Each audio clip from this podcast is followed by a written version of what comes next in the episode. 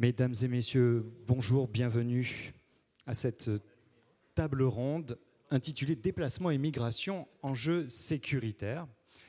Table ronde euh, qui se caractérise alors par la composition, je dirais, de, euh, des euh, intervenants, qui sont quatre, déjà c'est remarquable, mais quatre acteurs quatre acteurs qui sont en charge d'une pratique opérationnelle, alors de, protection, de considération euh, des migrants, ou alors d'intervention dans des opérations de, euh, sécurisation, de gestion euh, des frontières, de lutte contre le trafic d'êtres humains, le trafic de, de, migrants, la traite des personnes. Le sujet de notre table ronde m'amène à quelques remarques introductives relative aux mots qui ont été choisis pour composer cet intitulé. Vous le voyez, deux blocs, déplacement et migration d'une part, enjeux sécuritaires d'autre part. Alors, vous le voyez, les, organisateurs des rencontres ont euh, tenu à donner une large envergure au thème de cette table ronde en juxtaposant les notions de déplacement et de migration. Alors, un mot euh, là-dessus, à quoi bon avoir euh, ainsi combiné ces deux notions? Eh bien, dans les cercles, disons, autorisés, on réserve généralement la notion de migration à des, flux, à des mouvements qui sont transfrontaliers, qui sont internationaux, qui se caractérisent par le franchissement d'une frontière internationale, alors qu'on utilise plutôt la notion de déplacement, de déplacé interne par exemple, pour des mobilités qui se font à l'intérieur d'un seul État il va plutôt être, je le sens, question de, migration que de déplacement euh, dans les propos cet après-midi. Néanmoins, il me semblait intéressant d'insister sur le fait que le phénomène des déplacements euh, internes est aussi très présent dans l'espace méditerranéen. Euh, on considère dans le monde qu'environ 55 millions de personnes hein, sont des déplacés internes. Et le premier pays, celui qui compte le plus de déplacés internes à l'heure actuelle euh, est méditerranéen, c'est la Syrie, 6,6 millions de déplacés internes. Autre pays bien placé dans la liste de ceux qui ont le plus de déplacés internes, la Turquie, qui euh, figure en 12e place de ce classement. S'agissant des migrations, donc qui repose sur le, franchissement d'une frontière. On estime, quand je dis on, c'est euh, l'Organisation internationale pour les migrations, organisation affiliée au système des Nations Unies en charge des migrations, environ 281 millions euh, de personnes sont des migrants internationaux dans le monde. Et, euh, et euh, à cet égard, l'Europe est à l'heure actuelle l'espace qui compte le plus grand nombre de migrants internationaux. Alors, les chiffres de l'OIM je vous les donne. Pour 2020, c'est le dernier rapport 2022 euh, sur l'état des migrations dans le monde de l'OIM. 87 millions euh, de personnes sont en situation de migration, sont des migrants internationaux en Europe.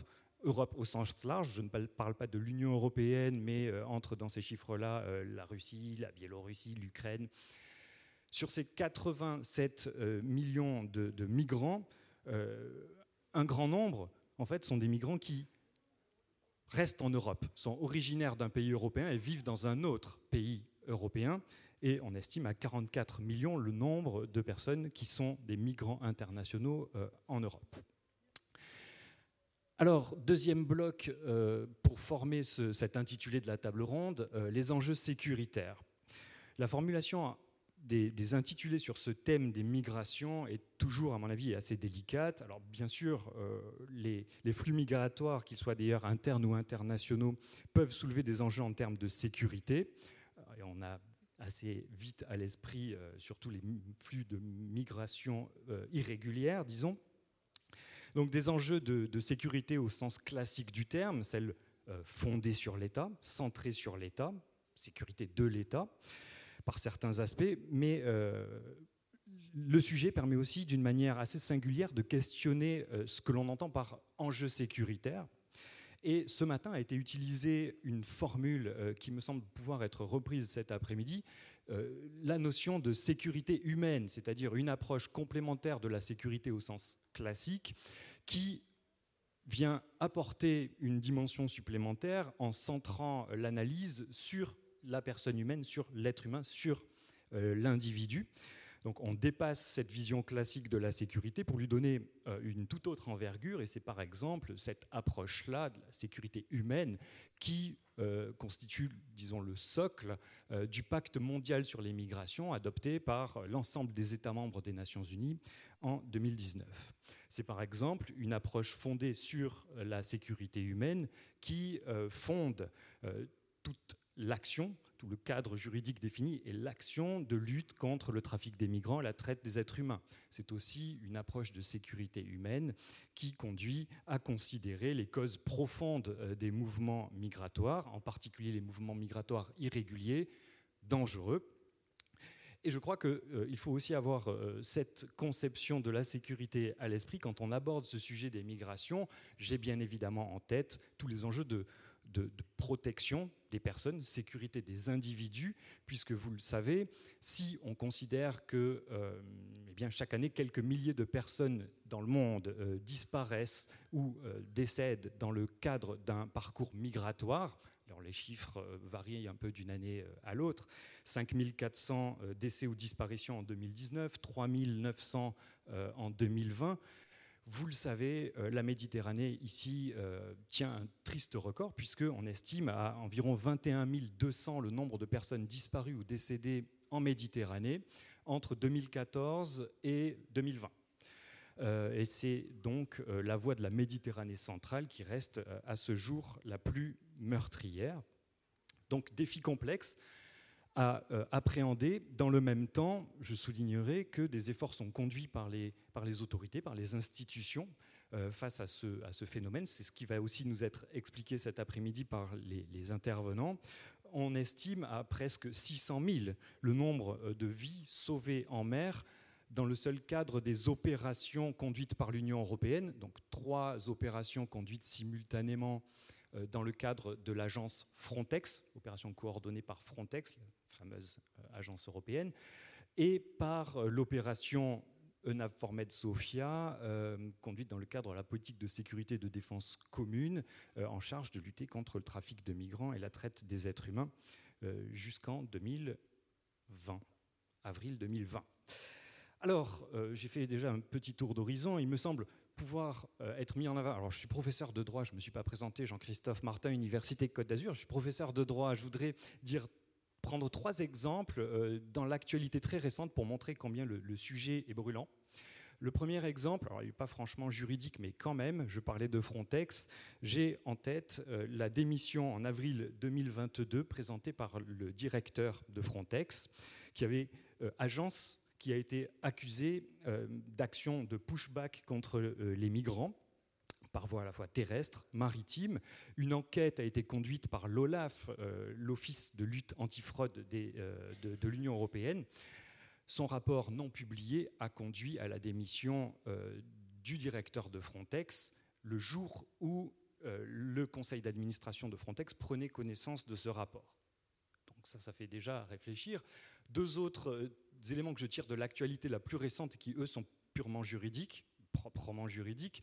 Un arrêt de la Cour européenne des droits de l'homme euh, récent, 7 juillet 2022, dans lequel la Cour euh, de Strasbourg a condamné la Grèce pour une opération conduite en mer de pushback, euh, là encore, de, de, migrants. Il était question de tracter un navire intercepté en mer et de le repousser dans les eaux euh, turques. Donc condamnation pour violation du droit à la vie, 21 personnes qui sont décédées à la suite de cette opération.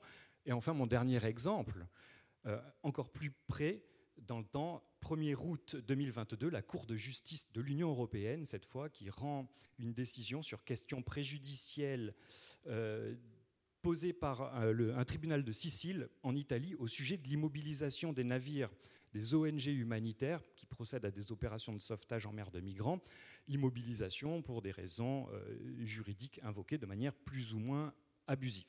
Bref, je m'en tiens là euh, pour euh, mes propos introductifs. Mon rôle va rester assez modeste dans le cadre de cette table ronde que nous avons choisi d'organiser en deux temps. Euh, dans un premier temps, chacun des intervenants va vous présenter son regard sur la situation actuelle et son analyse de ce qui euh, est fait, pourrait être fait, devrait être euh, fait face à ces, flux migratoires et aux enjeux sécuritaires dont il reste à définir les contours cet après-midi. Deuxième temps, la parole va circuler entre les, membres du panel, mais aussi avec vous ici réunis dans cette salle Colbert. Je vous présente rapidement les rapidement parce que leur, leur CV est très long. Ils ont été tous engagés dans un, grand nombre d'actions, d'activités au cours d'une carrière riche les quatre euh, membres euh, de, ce, euh, de, cette table ronde, de ce panel, en commençant par Vincent Cochetel, agent de, du Haut Commissariat des Nations Unies pour les réfugiés. Vincent Cochetel est à l'heure actuelle envoyé spécial pour la situation en Méditerranée centrale et occidentale. Ensuite, Jean-Michel Martinet. J'ai quand même pris mes petites notes quelque part. Voilà. Euh, donc, directeur de vous, vous êtes désormais euh, en poste à la FMES. Vous êtes directeur de projet euh, session maritime méditerranéenne à la FMES, contre-amiral. Vous avez été deputy commander de l'opération EUNAVFOR Sofia, puis Irini aussi. Vous avez connu la transition entre les deux opérations contre-amiral euh, Jacinto Siandra, j'espère bien prononcer euh, votre nom, qui est contre-amiral au sein de la marine italienne. Et enfin, euh, le général Cyril Yuchenko, général au sein de, l'armée de terre, qui a œuvré assez longtemps, je dirais, au sein de la Légion étrangère, et qui actuellement est donc général de brigade et adjoint de l'officier général de zone de défense et de sécurité sud. Merci à tous les quatre d'avoir accepté de siéger dans, ce panel euh, pour traiter de ce sujet euh, brûlant, je le disais. Nous allons faire circuler la parole dans l'ordre de notre classement, tout était organisé à l'avance, en commençant donc par euh, Vincent Cochetel du Haut Commissariat des Nations Unies pour les réfugiés. Quelques, quelques réflexions. merci aux organisateurs, merci aussi à tous les bénévoles et stagiaires qui sont derrière cet événement. On a tous commencé comme stagiaires à un moment donné. Donc courage, cette génération-là va partir, on a besoin de 109. Euh, je vais commencer par une petite remarque terminologique. C'est un peu ennuyant de parler de terminologie, mais parler de migration, ça réduit le cadre tout de suite. Parce qu'on se pose tout de suite dans un, dans un, dans un cadre de réduction, de contrôle des migrations. Euh, je préfère parler de mouvement mixte, parce que les raisons pour lesquelles les gens quittent leur pays sont variées et ce n'est pas toujours une seule raison pour laquelle les gens partent. Donc je préfère parler en général de mouvements mixtes. On va parler surtout, parce que c'est ce qui intéresse, c'est les mouvements mixtes irréguliers, ceux qu'on voit sur les écrans de télé, ceux qui traversent la Méditerranée ou la façade atlantique nord-ouest pour aller aux îles Canaries. Euh, c'est des mouvements très médiatisés, euh, mais il faut savoir que la migration légale des deux côtés de la Méditerranée est beaucoup plus importante. Euh, je crois qu'il faut garder ça à l'esprit. Là, on parle de millions de personnes. Tandis que quand on parle de mouvements mixtes irréguliers par voie de mer, si je prends les chiffres euh, jusqu'à la fin du mois de juillet, on est à 72 000 départs des côtes d'Afrique du Nord. 72 euh, 000 départs pour 48 000 arrivées. le reste est où il y a des morts en mer, où il y a des interceptions ou des sauvetages opérés par les gardes-côtes des pays d'Afrique du Nord. En termes de pourcentage, 72 000 départs, c'est pas plus que l'année d'avant. Hein. on est à 0% d'augmentation. En termes d'arrivées, il y a un certain nombre de pays qui voient une augmentation des arrivées, en particulier l'Italie qui a vu une augmentation cette année de 20% des arrivées. Et moins d'interceptions et moins de sauvetage en mer par les pays d'Afrique du Nord, en particulier par la Libye, euh, moins 25% depuis le début de l'année. Hein, mais au-delà de ces chiffres, il faut, les garder vraiment en perspective. Euh, là encore, les mouvements euh, irréguliers de population par voie terrestre sur le continent africain sont beaucoup plus importants que ces mouvements maritimes dont on parle. Hein, donc gardons tout ça en proportion. Et quand on dit euh, yaka yaka, c'est facile à arrêter, c'est facile à contrôler, il faut garder à l'esprit que les, si on se projette sur une autre mer, euh, la Manche, hein, les départs de la France, de la Calaisie pour aller euh, en Angleterre, c'est quand même 30 000 arrivées euh, depuis le début de l'année. Hein, donc un petit peu moins que de la moitié des arrivées en Italie. Juste pour garder les chiffres un petit peu en perspective. En termes de tendances nouvelles, on voit depuis maintenant trois mois beaucoup plus de bateaux en partance du Liban c'est un phénomène nouveau. et non seulement des bateaux en partance du Liban avec des, des Syriens à bord, des Égyptiens à bord, mais on voit des Libanais partir sur ces bateaux. Et pour nous, en termes de prédiction, on n'avait jamais pensé que les Libanais allaient partir, quitter leur pays par bateau. Donc c'est un phénomène nouveau, avec une prise de responsabilité, je dirais, des pays intermédiaires qui est minimale. Euh, on voit les bateaux qui passent par les zones de, recherche en mer et de sauvetage en mer de, la Grèce, de Malte, et euh, parfois ils sont ravitaillés, parfois ils sont aiguillés, euh, mais tous poursuivent euh, leur chemin jusqu'en Italie. Il y a quelque chose d'absolument anormal au regard du droit maritime international et au regard des obligations de ces États sur la route. Deuxième phénomène qu'on voit, c'est une explosion des départs de la Tunisie. Là, on parle principalement de migrants économiques et pas de gens qui sont des, réfugiés qui fuiraient guerre ou persécution et c'est des départs qui, s'orientent de plus en plus vers une petite île, euh, Pantelleria, euh, qui est juste à l'opposé de, de, Kelibia sur la côte euh, tunisienne. Et on voit le phénomène sur les réseaux sociaux où beaucoup de gens glorifient et, parlent de, la facilité de, ces déplacements à travers la Méditerranée, ce qui est un petit peu inquiétant quand les gens pensent qu'il n'y a, plus de danger et, qu'automatiquement le, paradis est à, portée de, main. En termes de nationalité, euh, des départs des, côtes d'Afrique du Nord vers, euh, l'Europe, très peu d'évolution euh, sur ces dernières années. Les, nationalités restent à peu près les mêmes, avec un petit peu plus de Tunisiens et d'Égyptiens ces mois derniers. Mais une des grosses nationalités, c'est le Bangladesh. C'est donc là un mouvement qui est, transcontinentale, hein, qui passe par euh, les Émirats arabes unis, par l'Égypte pour arriver sur la Libye.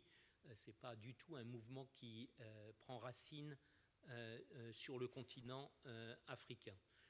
le pourcentage de réfugiés et de gens, enfin de gens qui auront une forme de protection ou une autre en Europe, c'est à peu près 30%. Hein, c'est une, moyenne que je fais sur l'ensemble des nationalités qui arrivent sur les rives méditerranéennes de l'Europe. Il y a des variations en fonction des nationalités et effectivement des conditions qui existent dans les pays d'origine. 30% des gens qui sont réfugiés ou qui vont avoir un droit au séjour d'une manière ou d'une autre dans les pays européens, 70% euh, n'ont pas le droit à ce séjour. Pour eux, la question se pose, c'est la question d'un retour vers leur pays d'origine. En termes de genre, euh, moins de 15% des gens sur ces bateaux sont des femmes. Là encore, ça pose un certain problème. Quand on parle d'équité en termes d'accès à la protection internationale, euh, ce n'est pas un système qui fonctionne. Euh, il faut être jeune et plutôt un homme pour partir sur un bateau et avoir cet accès-là à une forme de protection internationale. Au niveau des, des pays de la Méditerranée, côté, au niveau des pays européens euh, méditerranéens, on voit que l'ensemble euh, des personnes euh, débarquées ou secourues en mer arrivent sur l'Espagne et sur l'Italie. les autres pays européens font défaut en termes d'obligations, en termes de partage de responsabilités. C'est là assez anormal. Je parlais du phénomène d'un certain nombre de pays. On le voit avec Malte qui encourage les bateaux à, quitter leur zone de sauvetage et de recherche en mer pour aller vers la zone italienne. Parfois en donnant même euh, des gilets de sauvetage aux gens sur les bateaux, parfois même en leur donnant de l'essence. Donc on voit plus qu'une tolérance, euh, c'est plus de, l'encouragement à quitter euh, la zone de sauvetage en mer. bien entendu, Malta a besoin d'aide aussi. Malta a une zone de recherche en mer qui est disproportionnée par rapport à la taille du pays à des contraintes géographiques très particulières. Et c'est pour ça qu'il n'y a pas une réponse viable au niveau d'un seul pays de l'Union européenne. Il faut une réponse avec une mutualisation des responsabilités à tous les niveaux, au niveau de l'examen des demandes des gens qui arrivent, au niveau des débarquements et au niveau des retours vers les pays d'origine. De la même manière, il faut une mutualisation des responsabilités au niveau de l'Afrique du Nord. Tous les pays ne collaborent pas de la même manière en termes de sauvetage en mer on voit des pratiques euh, en contradiction avec le droit maritime international sur l'ensemble des, côtes euh, de la rive nord de la Méditerranée. quand je dis rive nord, pardon, des pays d'Afrique du Nord. À part, je ferai peut-être une exception de la Tunisie qui aujourd'hui secoue en mer un certain nombre de gens qui sont dans la zone maltaise ou qui sont dans la zone libyenne. Donc ils vont au-delà de leurs responsabilités on voit une mise en question euh, assez générale par un certain nombre d'États de, la notion de détresse en mer. Là, on, parle des fondamentaux du droit maritime international. Euh, on voit un questionnement de la notion de lieu sûr, là encore, débarquement dans un lieu sûr en droit international. Aujourd'hui, la Libye n'est pas un lieu sûr. Euh, les autres pays d'Afrique du Nord sont pour nous des lieux sûrs où un débarquement peut être opéré.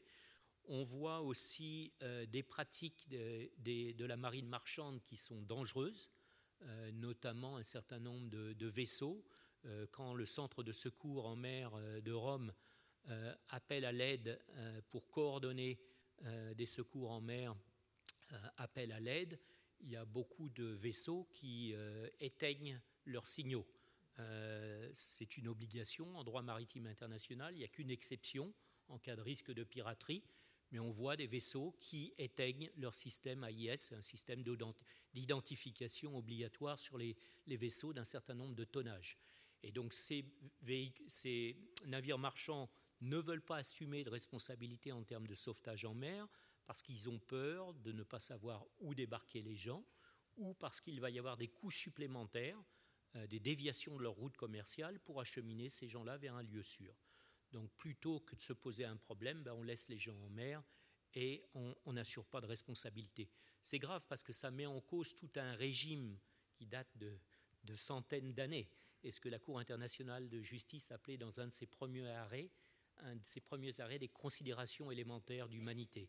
Hein, quelle que soit la raison pour laquelle les gens quittent leur pays, et c'est jamais par plaisir, euh, sauver les gens en mer, c'est comme sauver les gens dans un incendie, il n'y a pas à se poser de questions, il faut les sauver et après, il faut mutualiser la réponse. Alors, quels sont les éléments de réponse?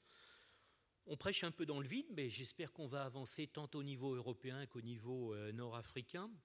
Euh, certainement, une meilleure réception et un, meilleur filtrage euh, des gens une fois débarqués. parce que ce qui se passe dans beaucoup de pays est malheureusement un peu du bricolage. Et les gens s'évaporent et après passent par les frontières terrestres. Donc il y a deux facteurs un système de relocalisation irrégulier à travers l'Europe. Euh, des gens qui arrivent en Espagne et en Italie, pas tout le monde, il y a des gens qui restent en Espagne et en Italie. Et ce système euh, a lieu parce qu'il n'y a pas de, partage de la responsabilité au niveau des, pays européens. Il y a des accords à minima qui portent sur des petits montants et qui ne sont pas pour l'instant euh, efficaces. Donc il faut un partage de responsabilité à tous les niveaux, au niveau des pays de, débarquement, et là aussi les efforts doivent être euh, équivalents en Afrique du Nord. Il n'y a pas des États qui ont plus de responsabilités au regard du droit international que les autres. Il faut une politique de retour qui marche. Tant qu'il n'y a pas de politique de retour qui marche, eh ben, la question des procédures d'asile d'abord vont être encombrées. Euh, les populations euh, mettent en doute la crédibilité et le bien fondé des systèmes d'asile au niveau européen. Et il est très difficile de discuter de, migration légale dont on a besoin, euh, en Europe et en Afrique du Nord aussi. On a besoin de migration légale dans, beaucoup de secteurs d'économie, en Europe et en Afrique du Nord. J'insiste sur la partie Afrique du, Nord. Hein. On a toujours l'idée que les gens vont en Libye pour aller en Europe. Non, 80% des gens qui vont en Libye vont en Libye pour travailler en Libye. Je crois qu'il faut, garder ça à l'esprit ces 600 000 travailleurs étrangers en Libye qui sont là, qui, vivent d'une manière stable, dans des conditions euh, difficiles, mais qui sont là pour travailler, renvoyer de l'argent euh, dans leur pays. Et donc on a un intérêt à leur stabilisation sur le, sur le territoire libyen. Donc, euh, tant qu'il n'y a pas une politique de retour efficace, je disais, on peut difficilement parler d'une augmentation de la migration légale et les, systèmes d'asile sont, sont, mis en question par les opinions publiques. Euh, il faut combattre la traite des êtres humains d'une manière beaucoup plus efficace. Euh, je crois qu'il y a un grand décalage en Europe entre le discours. Euh, j'ai entendu beaucoup de leaders européens dire qu'il faut casser le business model des trafiquants.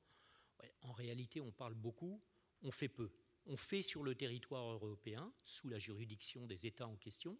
Il y a un bon travail de fait. Il y a eu un travail de renseignement qui a été fait par, dans le cadre de l'opération Irini, dans le cadre de l'opération Sophia, un travail de renseignement qui est intéressant mais il y a très peu d'échanges d'informations avec les pays d'Afrique du Nord, très peu de collaboration interétatique en Afrique du Nord, très peu de collaboration interétatique entre les pays d'Afrique du Nord et les pays d'où proviennent ces trafics.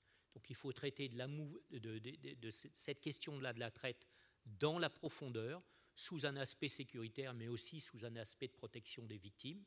Euh, les victimes ont le droit à un certain nombre de, facilités dans le cadre du protocole de Palerme.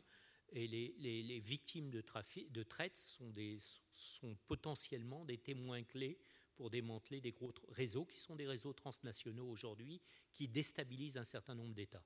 Ce n'est pas simplement une activité criminelle, c'est une activité qui met en danger la stabilité d'un certain nombre de pays. Un certain nombre de trafiquants aujourd'hui en Libye sont des gens qui ont réinvesti l'argent de leur activité criminelle dans des business légaux qui sont aujourd'hui reconnus comme des, comme des chefs dans leur communauté, euh, parce qu'ils possèdent des cliniques, parce qu'ils possèdent des usines, euh, parce qu'ils possèdent des commerces, mais à l'origine, euh, sont des trafiquants et qui maintiennent des activités ou de traite ou de protection d'autres réseaux impliqués dans la traite. voilà, il faut aussi travailler dans la profondeur des mouvements. pour nous, c'est une des priorités essayer d'identifier les activités programmatiques euh, à valeur stabilisante dans ce qu'on appelle en Europe des pays de transit, mais en fait, ce n'est pas des pays de transit, c'est des pays hôtes euh, qui hébergent des populations réfugiées bien plus importantes qu'en Europe, euh, sur le continent africain, et même après l'arrivée de millions d'Ukrainiens en Europe. vous prenez des pays comme le Tchad, comme la Mauritanie, comme le Soudan, c'est des pays qui hébergent le Niger, qui, qui hébergent de larges populations de réfugiés il faut stabiliser par de l'assistance humanitaire, par de l'assistance de développement aux communautés hautes, les réfugiés dans ces pays-là, pour éviter qu'ils soient tentés par le rêve d'aller vers le Maroc, le Sahara occidental, ou la Libye ou la Tunisie. C'est pas facile, mais là encore, il faut un partage de responsabilités.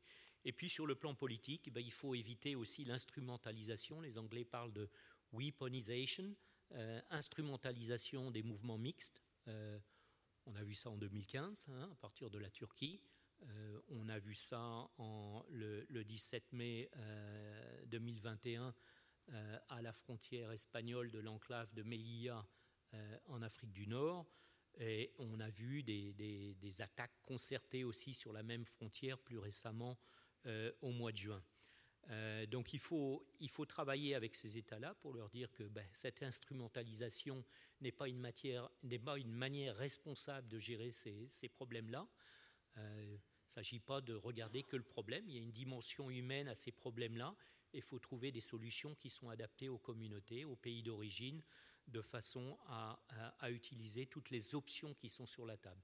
Il n'y a pas de solution miracle, les mouvements mixtes vont continuer, compte tenu de la dégradation que l'on voit sur le continent africain, à beaucoup d'égards. Hein. Aucune guerre n'est réglée, aucun conflit ces dix dernières années n'a été réglé à part la Côte d'Ivoire. Autrement, on n'a pas de solution politique à aucun des conflits. On a un problème de sécurité alimentaire. On a une dégradation environnementale. Ça ne provoque pas des mouvements transfrontaliers, plutôt des déplacements à l'intérieur du pays. Euh, mais c'est effectivement des tendances de fond qu'il faut observer. On a parlé de la bombe démographique également. C'est des tendances de fond à observer. Donc on ne va pas éliminer ces mouvements mixtes, ce n'est pas possible. Il faut les gérer et il faut les gérer d'une manière collective et responsable. Merci.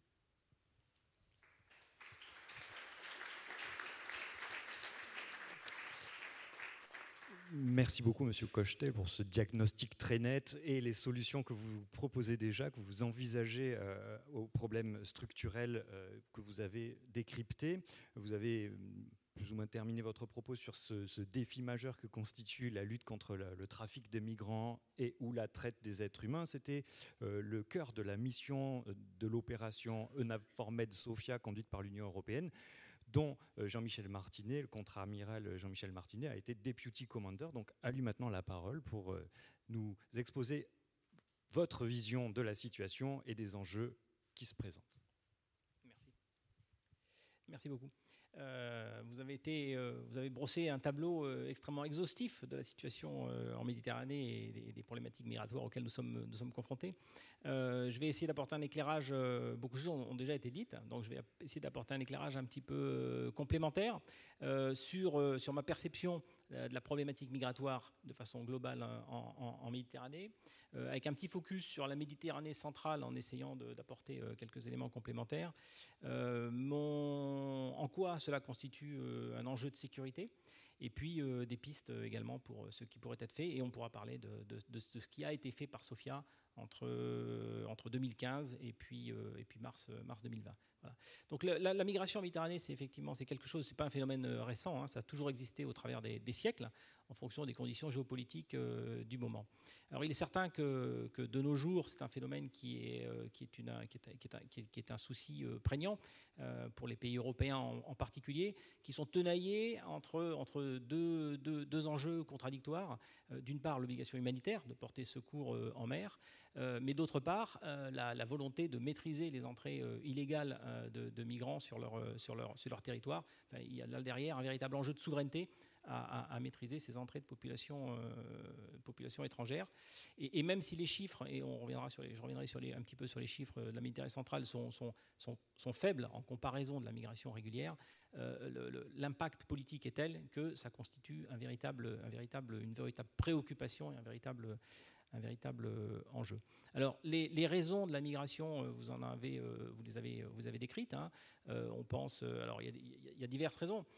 Il y a des raisons, une migration peut être déclenchée après une catastrophe naturelle, après, après, après des, problèmes économiques, des pénuries alimentaires. on l'a vu qu'avec la, pandémie de, Covid, une crise sanitaire pouvait avoir des effets immédiats sur la migration, mais aussi des effets différés dans la durée compte tenu des ralentissements économiques qu'elle provoque euh, pour, l'économie mondiale, donc avec des répercussions également, euh, une incitation au départ euh, des, pays les, plus pauvres. Les deux raisons majeures sont bien évidemment les guerres civiles et les, guerres civiles et, les, conflits. Et, là, on pense au, printemps arabe de 2011, on pense à la, à la crise migratoire de 2015-2016. 2015-2016 euh, où 850 000 réfugiés syriens sont arrivés, euh, sont passés par la Turquie euh, vers la Grèce et vers d'autres pays européens. Donc il y a véritablement une prise de conscience à, ce moment-là, et c'était la période de lancement de l'opération Sophia, d'une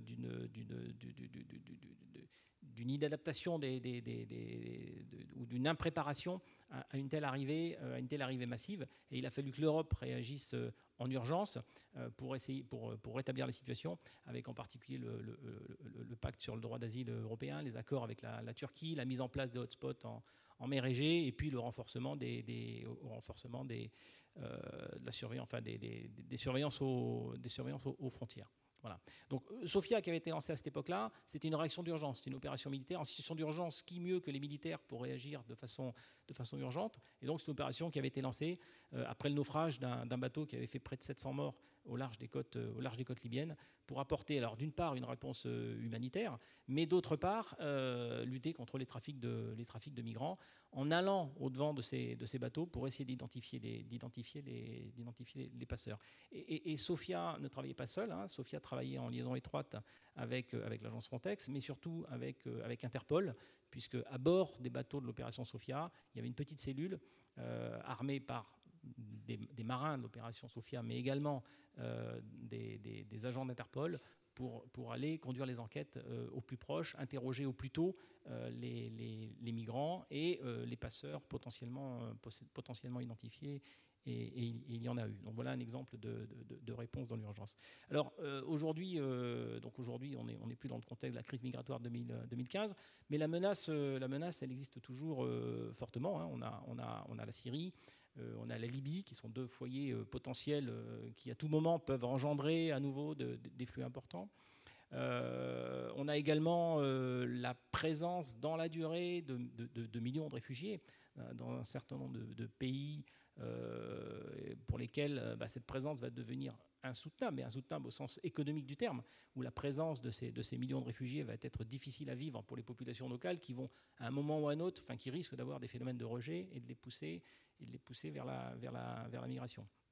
Donc, euh, donc, le, donc il, va, il, va, il va falloir continuer à, à, réfléchir pour trouver effectivement les solutions juridiques, parce qu'on a fait mention de beaucoup d'obligations, de, beaucoup d'obligations, donc il va falloir trouver de nouvelles règles juridiques et de nouvelles règles opérationnelles pour pouvoir assumer, assumer les potentielles crises futures.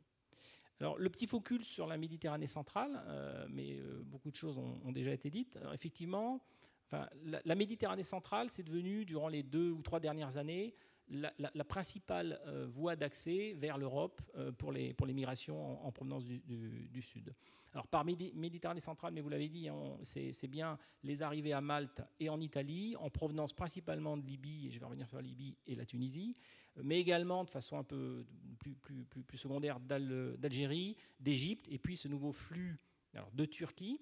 Euh, et, mais Turquie qui est intéressant parce que là on est vraiment sur du trafic de migrants euh, opéré par les mafias russes et ukrainiennes. Euh, et puis ce nouveau flux qui, qui, qui c'est le nouveau départ de, du, Liban. Voilà. Donc c'est effectivement la, voie la plus meurtrière.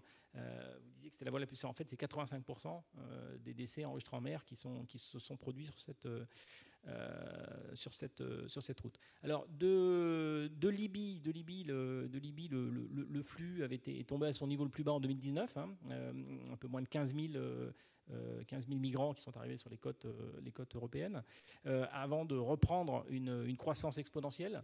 Euh, il, a doublé en, il a doublé en 2020 avec 35 000, doublé encore en 2021 70 000, et il semble qu'on soit sur les mêmes, les mêmes, le même schéma pour 2022. Donc on va arriver, on va, on va revenir vers des chiffres qui commencent à, qui commencent à être véritablement significatifs. Là, on est vraiment sur, de la, on est vraiment sur des phénomènes criminels organisés, de passeurs, euh, qui ont recours soit à des embarcations pneumatiques de, grande capacité qu'ils importent de Chine, euh, pour, qui est capable d'accueillir, enfin, des sortes d'énormes zodiacs capables d'accueillir une centaine de, migrants qui mettent en route vers le, nord, ou des embarcations en bois spécialement conçues à cet effet, qui peuvent embarquer euh, sur plusieurs ponts, plusieurs centaines, plusieurs centaines de plusieurs centaines de migrants. Donc là, on est vraiment sur du sur du sur, sur l'organisation criminelle euh, qui est, à l'œuvre. Et comme vous le disiez, 600 000 euh, migrants euh, présents en Libye, mais pour bon nombre d'entre eux, c'est une destination finale. Il y a, enfin, nous, nous estimions à une centaine de milliers les candidats potentiels au départ, hein, ce chiffre pouvant varier en fonction des situations, en particulier le Covid, avec les, conséquences qu'il a eues sur les centres, sur les centres d'accueil en Libye, était un fort facteur incitatif au départ. Bon, Tunisie, c'est une situation un peu complètement différente. Hein. on est beaucoup plus sur, sur, sur, sur la population tunisienne en raison des. En raison, mais c'est important quand, euh, quand je reparlerai des enjeux de sécurité euh, tels, que, tels, que, tels que je les perçois. Voilà. Alors, ces, ces, enjeux de sécurité, pour moi, il y en a trois. Euh, donc, le premier, enjeu de sécurité, il est lié aux réseaux criminels qui utilisent ces, ces mouvements de population, qui utilisent cette migration. 90% des migrants qui partent ont eu affaire à des réseaux criminels.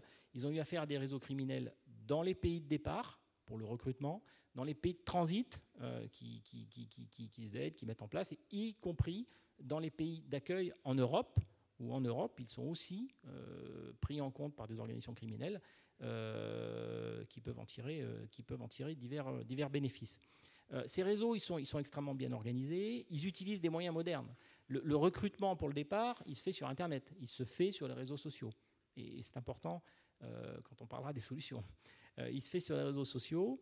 Euh, il y a véritablement des services intégrés qui sont offerts par les réseaux criminels qui à la fois offrent euh, les voies et moyens d'entamer le voyage, mais qui également offrent des packages complets incluant de faux documents d'identité pour l'arrivée dans les pays européens et qui vont jusqu'à offrir des services de conseil sur le droit social euh, de tel ou tel pays de destination. Voilà, donc on est vraiment sur quelque chose d'extrêmement organisé. Donc premier enjeu, c'est ces, organisations criminelles euh, mêlées, hein, parce qu'on voit bien que si on est capable d'offrir de faux documents, euh, on n'a pas, pas affaire à un simple, un simple passeur qui agit par idéologie, mais on a bien affaire à des organisations extrêmement structurées, avec des connexions dans d'autres domaines du crime, du crime, du crime organisé, en, particulier, en particulier en Europe. Donc voilà le premier enjeu. Le deuxième enjeu, c'est l'enjeu de déstabilisation des pays dans lesquels transitent ces migrants. on peut prendre le cas de la, Tunisie. Hein.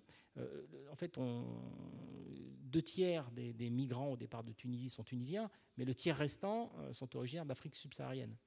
Donc il y a une présence extrêmement importante. Et, donc les Tunisiens qui partent, ils partent pour raison économique, compte tenu de la crise économique en, Tunisie. Donc on voit bien que pour la Tunisie, cette présence de migrants subsahariens, euh, c'est un, facteur de déstabilisation à plus d'un titre. D'abord parce qu'elle est difficilement soutenable d'un côté, mais d'un autre côté parce qu'elle crée aussi des déséquilibres sociétaux internes. Euh, parce que ces migrants, ils sont aussi employés euh, en Tunisie, ils sont aussi exploités en Tunisie avec d'autres phénomènes. Voilà. Donc derrière cette migration de Tunisie, on a, si je schématisais, euh, on peut avoir des départs, des départs de, gens formés qui migrent vers l'Europe pour, pour, trouver un travail, et puis, et puis une présence de migrants subsahariens qui arrivent et qui, qui déstabilisent le pays. Voilà. Deuxième, deuxième enjeu. Et puis le troisième enjeu, vous l'avez mentionné, c'est l'utilisation géopolitique du migrant comme arme. Euh, comme arme. Euh, donc là, on est sur, euh, sur une déshumanisation du migrant qui, est, qui est utilisée comme une, comme une arme. Donc vous l'avez bien dit, hein, le président Erdogan l'a fait, l'a fait à l'encontre de la Grèce, hein, en, incitant et en provoquant des départs par, milliers. ça a été fait également à Ceuta.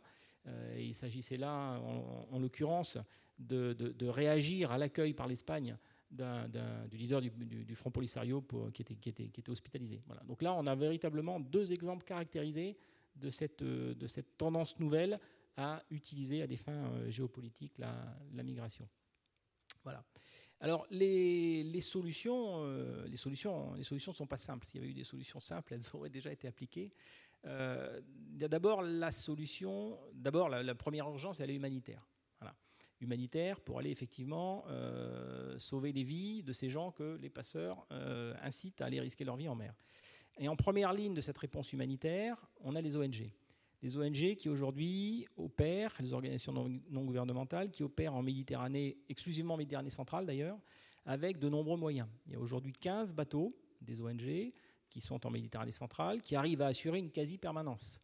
15 euh, bateaux, c'est 5 bateaux de plus qu'en 2020 donc une flotte qui est en augmentation, en nombre, mais également en capacité, puisque les, les, nouveaux bateaux des ONG sont des bateaux de grande capacité, capables d'accueillir dans des conditions satisfaisantes jusqu'à jusqu'à 600, 600, 700 migrants. Donc leur mode opératoire, c'est de, récupérer ces, migrants et ensuite demander un port de débarquement euh, plutôt, plutôt à l'Italie. Voilà. Alors, euh, ils opèrent euh, en lisant avec des avions, hein, puisqu'il y a également des avions qui sont mis en œuvre par les, ONG pour repérer, pour repérer les embarcations de migrants. Donc c'est une véritable organisation militaire qui a été mise en place par les, et une concertation par les ONG. le problème, c'est que ça, il ça, y a un effet un peu pervers derrière. L'effet pervers, c'est l'incitation au départ. Et, je vous disais que les réseaux de trafiquants étaient parfaitement organisés, utilisaient les moyens modernes, les réseaux sociaux pour, euh, pour organiser les départs. Et ça, ça a été parfaitement documenté. Euh, les ONG sont extrêmement actives euh, point de vue de la communication et, et, les passeurs s'en servent pour promouvoir, leur départ. Ça, c'est parfaitement clair. Et donc la présence de ces bateaux des, ONG est un facteur d'incitation très clair au, très, clair au, départ. Comme l'était la présence des bateaux de Sofia. Euh, si l'opération Sofia, euh, enfin l'opération Sofia a été, a été, a été mais, après on aura l'occasion de parler également de Marisico, a été a été un succès euh, en faisant drastiquement diminuer le nombre de morts en mer, le nombre de départs et par voie de conséquence le nombre de, morts en mer. il était temps de l'arrêter. La, euh, lorsque la présence des bateaux constituait un élément d'attraction. Déployer un bâtiment militaire à proximité euh, des côtes libyennes, c'est peut exercer un effet d'attraction sur le, sur le migrant. Donc ça, c'est le, le, revers de la médaille euh, de, la, de la présence trop ostensible de moyens pour, pour, cette, pour cette mission humanitaire. l'autre, ben, l'autre, réponse, elle est forcément institutionnelle. Hein. Euh, elle est forcément institutionnelle. Elle passe en particulier par le plan d'action euh, d'Union européenne pour euh, la lutte contre les, trafics d'êtres humains, le plan d'action 2021-2025, et, elle passe forcément par une approche globale. Une approche globale qui doit nous amener à travailler, ça, passe par, ça commence par l'aide au développement dans les pays de, départ de ces migrants, ça se poursuit par une approche intégrée pour la surveillance des frontières avec l'ensemble des pays de transit. et ça se termine avec du développement capacitaire également et de l'aide au développement dans les pays de départ de la, de la rive sud. Voilà un petit peu les, pistes que l'on peut, ouvrir. Alors ces, actions-là, elles sont en cours. Hein. Euh, on parlait de, si on prend la Libye par exemple, euh, l'Union européenne euh, conduit en Libye une, mission qui s'appelle UBAM Libya. qui est une mission qui est destinée à, qui travaille avec l'ensemble des administrations libyennes en charge à la fois du contrôle des frontières terrestres et maritimes, mais aussi en charge de façon plus globale de, des phénomènes, de la gestion de, la, migration, y compris des, administrations genre des passeports et des visas euh, en Libye.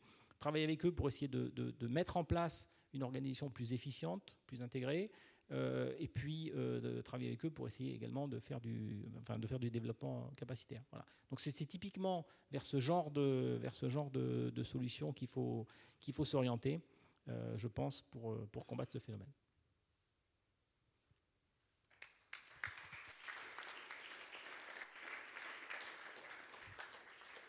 Merci beaucoup. Là encore, un exposé très stimulant.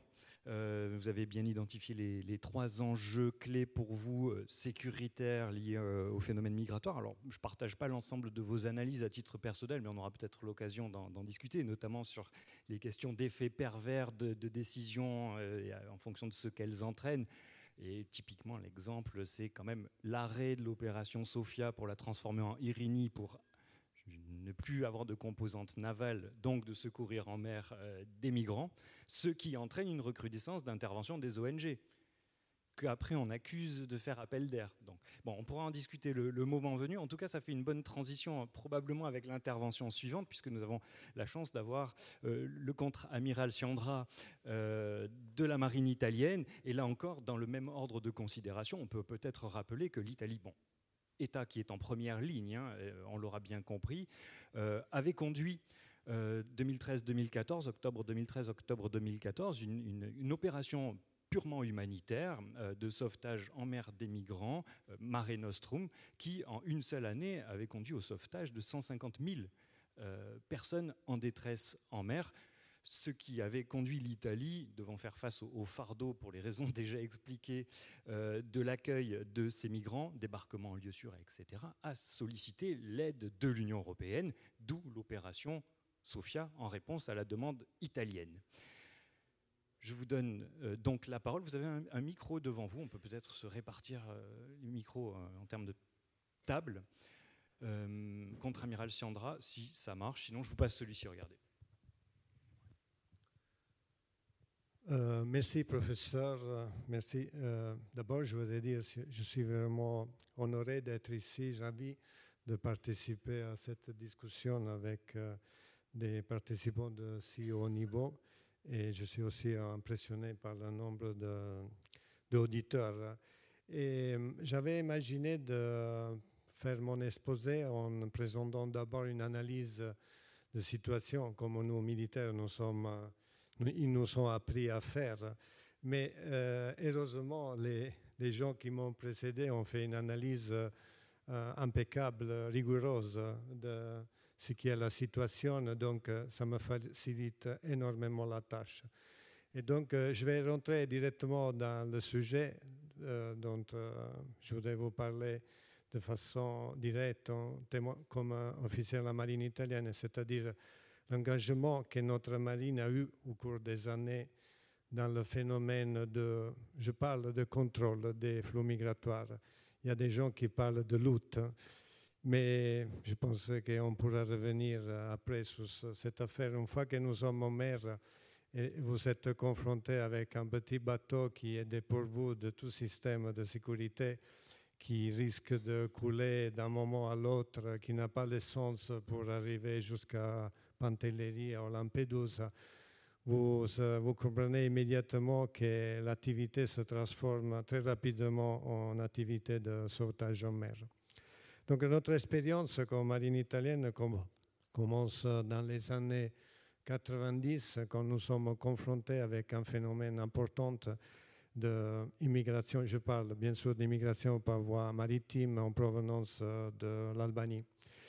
Et, là, c'était un moment important. Nous avons déployé euh, des normes euh, moyennes en mer, notamment des, des patrouilleurs, mais aussi jusqu'à arriver à des dispositifs plus importants. Et cette expérience de contrôle des flux migratoires s'est poursuivie au cours des années jusqu'à dans le XXIe siècle. Et l'axe de provenance, comme a été expliqué très clairement par euh, mes prédécesseurs, s'est déplacé donc d'Albanie dans le sud vers le nord. Et là, nous avions euh, historiquement euh, des, des, bateaux déployés en mer entre la Sicile, la Libye, la Tunisie pour faire le contrôle des activités de pêche. Et donc ces bateaux-là, au début, ont eu comme mission secondaire celle de participer aussi à la, à la gestion des flux, migratoires. Mais au fur et à mesure que le temps passe, que la situation change, que le printemps arabe avance, on a compris que ce système-là de mission spécifique ne pouvait pas marcher. Donc, comme a été rappelé aussi par le professeur. Parfois, ce sont des événements spécifiques qui ont changé un peu la donne, des accidents en mer, et ils nous ont obligés de déployer des véritables dispositifs euh, navals. Et donc, je voudrais citer, ça a été fait déjà Mare Nostrum, une mission humanitaire, mais aussi la participation à Frontex, à Triton, euh, dès 2014 et bien sûr euh, la participation active, et je voudrais remercier l'amiral, je pense que les pays qui sont euh, plus engagés dans la mission Sophie, il suffit de regarder aux moyens déployés sont la France et l'Italie. mais il y a aussi une autre mission que nous avons déployée en mer qui s'appelle Mare Sicuro. Mare Sicuro était concentré avec un dispositif naval de 3-4 unités et des, des, aéronefs aussi, surtout dans le sud de la Sicile euh, pour protéger nos intérêts nationaux. Et, cette mission a eu un changement important euh, dès août dernier ça a été transformé en Méditerranée Sicuro, c'est-à-dire la zone d'opération a été élargie donc de, la Méditerranée centrale jusqu'à la Méditerranée orientale, la partie est de la Méditerranée. Bien sûr, il ne s'agit pas seulement de contrôle des flux migratoires, il s'agit aussi d'avoir une situation claire de ce qui se passe en mer. Et je pense que tout le monde ici euh, sait quelle est la situation en Méditerranée en termes de bateaux étrangers et d'autres pays à la suite euh, de la crise euh, en Ukraine, notamment, vous savez, la présence russe a été rappelée aussi ce matin, a, énormément euh, grandi en termes de quantité et de qualité des, moyens déployés. Donc il fallait être présent pour surveiller cette zone de mer. quelques données, j'espère ne pas être euh, donner des données différentes par rapport à M. Euh. Mais euh, depuis, depuis 2014, donc par voie maritime, en Italie, ont été enregistrés 660 000 migrants. Donc un nombre important, dont 82 000 ont été récupérés par les moyens de la marine. Un donnée important est celle-ci, d'après moi. Nous avons saisi 1600 bateaux, et c'est un nombre important, et, 1300 passeurs ont été euh, présumés, bien sûr, ont été apprentés et remis aux autorités judiciaires. Euh, actuellement, comme je disais, nous sommes présents en mer, il y a une permanence de, de bateaux, d'aéronefs, tout ça. Et pendant la dernière année, nous avons euh, enregistré jusqu'à présent, euh, et cela, me semble que vous avez donné le même nombre, environ 62 000 migrants euh, par voie maritime en Italie. Il y a un petit plus par rapport à l'année dernière, mais par rapport à, il y a 12 ans, c'est trois fois plus.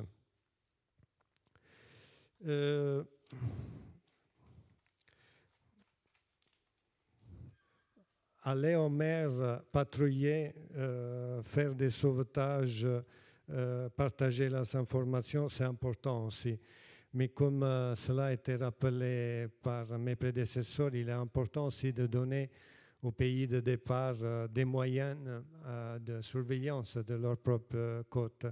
C'est pour ça qu'un autre axe d'effort de notre marine est celui de la coopération et de soutenir en termes d'augmenter de, leur capacité les pays de départ. Et en particulier, en ce, moment, nous sommes engagés en Libye euh, avec une attention particulière en termes de, leur donner une capacité plus possible autonome de, de surveiller, d'effectuer des, des, sauvetages en mer.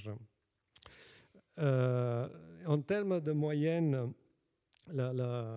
quand vous, vous, participez à des missions comme ça pendant une vingtaine d'années, cela a un impact aussi sur euh, la construction des nouveaux moyens que vous mettez en place pour votre marine.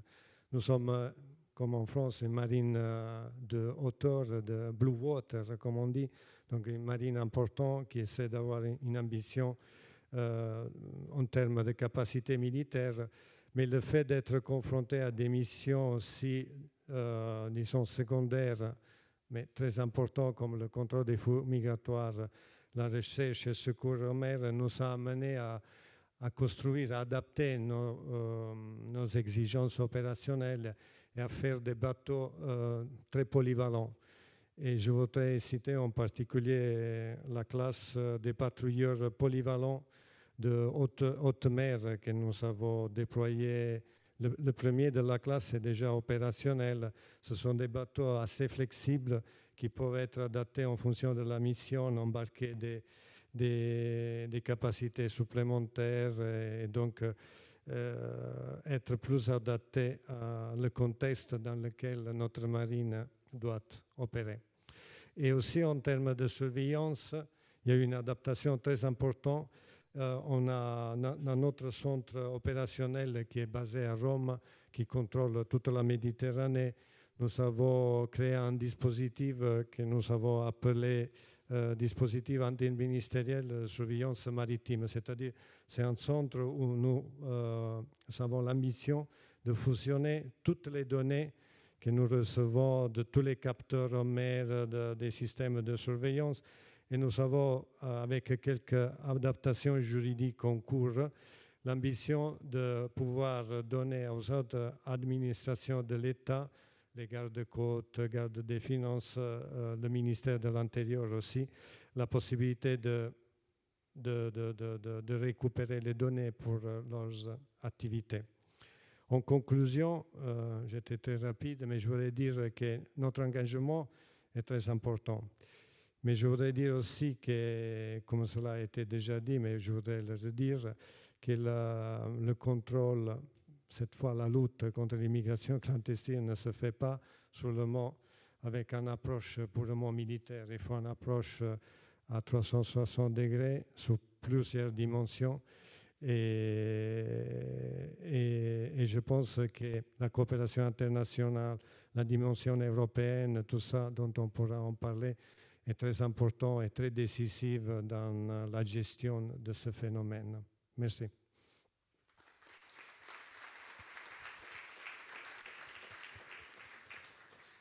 Merci beaucoup, contre-amiral, pour euh, cet euh, exposé très concret, très précis sur euh, la vision, enfin, l'incidence sur le fonctionnement même de, la marine italienne face à ce défi. Alors, vous concluez votre propos par une référence à la nécessité de coopération internationale. Ça fait le lien avec la, dernière intervention. Je tiens à remercier particulièrement le général Yushchenko d'être là avec nous cet après-midi. il ne figurait pas jusqu'à présent, enfin jusqu'à une période très récente, sur le programme, même si la diapositive a été mise à jour. Euh, parce que euh, jusqu'à la fin de la semaine dernière, euh, le général Givre devait participer à la table ronde, mais suite à un problème personnel, il a dû renoncer à nous rejoindre et le général Yuchenko a accepté au pied levé, dirais-je, de le remplacer. C'est un grand plaisir pour nous que de vous entendre cet après-midi, d'autant que vous envisagez, alors avec votre euh, comme on dit déjà, attachement, non, euh, oui c'est ça, armée, ancrage. Non, c'est plutôt pour les commissaires, ça. armée de terre, faire le lien mer-terre, en évoquant également la coopération internationale, je crois, transfrontalière, face à ces phénomènes dont on parle depuis tout à l'heure. Je vous donne tout de suite la parole. Merci, merci de me donner la parole.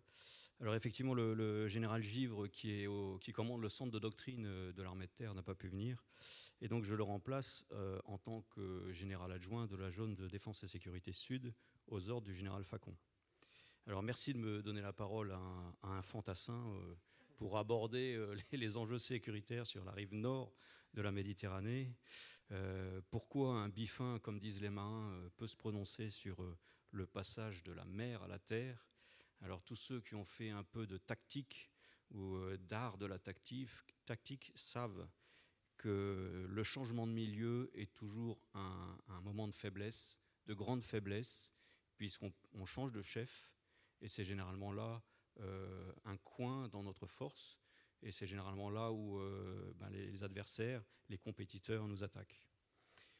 Donc euh, nous devons euh, euh, transformer cette faiblesse en opportunité et c'est pour ça que je vais vous parler de ce qui se passe une fois qu'on arrive à terre et une fois que tout ce que vous avez exposé parfaitement, Monsieur Cochetel, Jean-Michel, amiral, comment on fait pour distinguer qu'est-ce qui relève de l'immigration clandestine et qu'est-ce qui relève de la lutte antiterroriste? Puisque moi, je ne fais pas de la lutte antiterroriste, euh, je ne fais pas de la lutte contre l'immigration clandestine, pardon, ça c'est du ressort des forces de sécurité intérieure. Moi, je m'occupe uniquement de lutte antiterroriste. Et je vais essayer de vous expliquer ça. je vais essayer de vous expliquer ça euh, en, revenant un peu sur euh, comment l'armée de terre, elle, envisage cette lutte. elle, lutte, elle envisage cette lutte à travers trois grands axes stratégiques qui ont déjà été plus ou moins évoqués ou brossés. Euh, le premier axe euh, du plus loin au plus près, le premier axe euh, le plus loin, c'est l'arc de crise et au-delà. C'est une action de prévention et d'influence qui est une réponse globale, hein, qu'elle soit de la part des diplomates ou des militaires. Le deuxième axe, un peu plus près de nous, c'est la solidarité stratégique avec nos, nos amis de l'Europe et nos alliés de l'OTAN, et notamment l'Espagne et l'Italie. Et enfin, l'axe que moi j'ai plutôt développé, la protection et la résilience, principalement centrée sur le territoire national. Alors l'armée terre, bien sûr, elle, intervient simultanément sur ces trois champs. Toutes les unités de l'armée terre sont capables de travailler sur ces trois champs et apportent forcément une réponse globale. Alors, euh, en tant que général adjoint de la zone de défense et sécurité sud, je suis plus particulièrement chargé des opérations et notamment de l'opération Sentinelle. Opération Sentinelle qui a évolué, euh, comme vous le savez, depuis 2015 et qui, après les attentats de Nice, les derniers attentats de Nice, euh, ont eu un volet de surveillance aux frontières que je vais développer. Mais avant de développer ce point, je dois faire quelques rappels sur euh, l'engagement des armées sur le territoire national et vous dire que ce sont les préfets et le préfet de zone qui sont euh, leaders euh, sur le territoire national et ce sont les forces de sécurité intérieure qui interviennent, donc police, gendarmerie, police aux frontières notamment. Les armées ne sont que concurrentes sur le territoire national et elles agissent soit par réquisition, soit par demande de concours. La procédure est bien établie à travers un dialogue civilo-militaire dont je suis responsable pour l'Occitanie, la Provence-Alpes-Côte d'Azur et la Corse. Et donc euh, nos délégués militaires départementaux dans les 21 départements de la zone euh, discutent avec leurs préfets pour savoir s'il faut mettre en place des forces, euh, des forces armées sur le terrain pour combattre le terrorisme. Euh, ensuite, il y a un dialogue qui remonte des préfets vers euh, la préfecture de zone. Simultanément, euh, moi, je demande au centre de planification et conduite des opérations les autorisations nécessaires. Et lorsque l'on s'accorde, eh bien, nous intervenons. Il y a un certain nombre de cellules de crise qui, règlent ces problèmes. Une cellule notamment de coordination intérieure-défense qui a lieu tous les deux mois et qui prévoit l'emploi des militaires sur le territoire national. Donc, une fois brossée cette intervention, l'opération Sentinelle a évolué depuis 2015. Hein. ça est allé de 10 000 hommes à aujourd'hui un, format un peu plus réduit, inférieur à 5 000 hommes. En zone sud, il y a un peu moins de 500 euh, militaires qui patrouillent dans les villes. Nous faisons effort sur les villes, les grandes villes, hein, Toulouse, Marseille, Nice et Montpellier, et aux frontières, frontières italiennes, globalement de Montgenèvre à Menton, et euh, frontières espagnoles euh, au niveau de Port-Vendre. Donc Pyrénées, Alpes, de Haute-Provence, pardon, Hautes-Alpes, Alpes-Maritimes et les Pyrénées-Orientales. Donc, que font les militaires sur ces sur, euh, ces frontières? Nous ne sommes pas sur la 8, nous ne sommes pas sur la 9, nous ne sommes pas dans les gares où euh, passe 90% du flux, mais les gens qui passent par les gares et par l'autoroute, ce sont des, immigrés qui n'ont rien à se reprocher et qui ne veulent pas se cacher, puisque euh, au bout du troisième passage, ils ont presque 100% de chance d'arriver en France. Nous, nous surveillons, les endroits plus ou moins inaccessibles avec nos moyens propres, notre endurance, notre adaptabilité et, notre, euh, on va dire, notre résilience. Donc nous, nous sommes sur les cols, nous sommes euh, sur les chemins en montagne, nous sommes sur les, anciens chemins douaniers qui, ne sont plus occupés par les douaniers, mais donc par nous aujourd'hui. Et donc nous détectons, et nous ne faisons que de la détection, nous détectons ces immigrés clandestins que nous signalons aux forces de sécurité intérieure qui ensuite les interprètent. À eux de déterminer si ces gens-là sont malveillants ou non, s'ils euh, ont des velléités terroristes ou non. Voilà, donc euh, notre rôle, euh, il est assez marginal, hein, puisque notre interception, nos interceptions représentent que moins de 5% du flux global des, migrants qui passent sur les grands axes. Mais il est, je pense, essentiel et dissuasif euh, vis-à-vis de, ces, de, ces, migrants. Euh, je, vais, euh, je, vais, insister en guise d'ouverture sur une affaire que l'on a eu à traiter cet été, en lien avec l'opération Irini, pour faire un peu le lien entre la, mer et la terre. Donc, je ne sais pas si cette information est, confidentielle, je ne pense pas. Donc euh, je, vais brosser à grands traits ce qui nous est arrivé. Donc euh, l'opération Irini a, décelé une cargaison euh, qui était soumise à l'embargo à destination embargo sur les armes à destination de la Libye. Donc après un dialogue entre l'Union européenne et, l'ONU, le port d'attache du bateau qui a été dérouté a été Marseille. Donc toutes ces opérations ont été menées par SECMED, le préfet maritime, qui a autorité en mer, et euh, jusqu'à arriver au port de Marseille. Arrivé au port de Marseille, comme je vous disais en introduction, changement de milieu, c'est le préfet de zone, puisqu'on est à terre, c'est le préfet de zone qui prend le, relais. Et donc nous avons euh, appuyé le préfet de zone, puisque nous sommes en lien euh, très direct avec SECMED, et nous avons appuyé le préfet de zone pour débarquer cette cargaison, euh, l'emmener dans un lieu de stockage, la garder, accueillir les gens de l'ONU pour l'expertise, etc. Tout ça pour vous dire que demain, si euh, nos camarades italiens changent leur politique, euh, et que si jamais demain le port de Marseille ou les ports de la rive sud de la Méditerranée accueillent des bateaux qui viendraient à décharger non plus des véhicules, mais des hommes et des femmes, je pense qu'il faudra revoir toute notre politique euh, de, travail en commun, euh, donc euh, d'une part entre la marine et nous, mais aussi nous avec les préfets. Voilà, ceci termine mon briefing.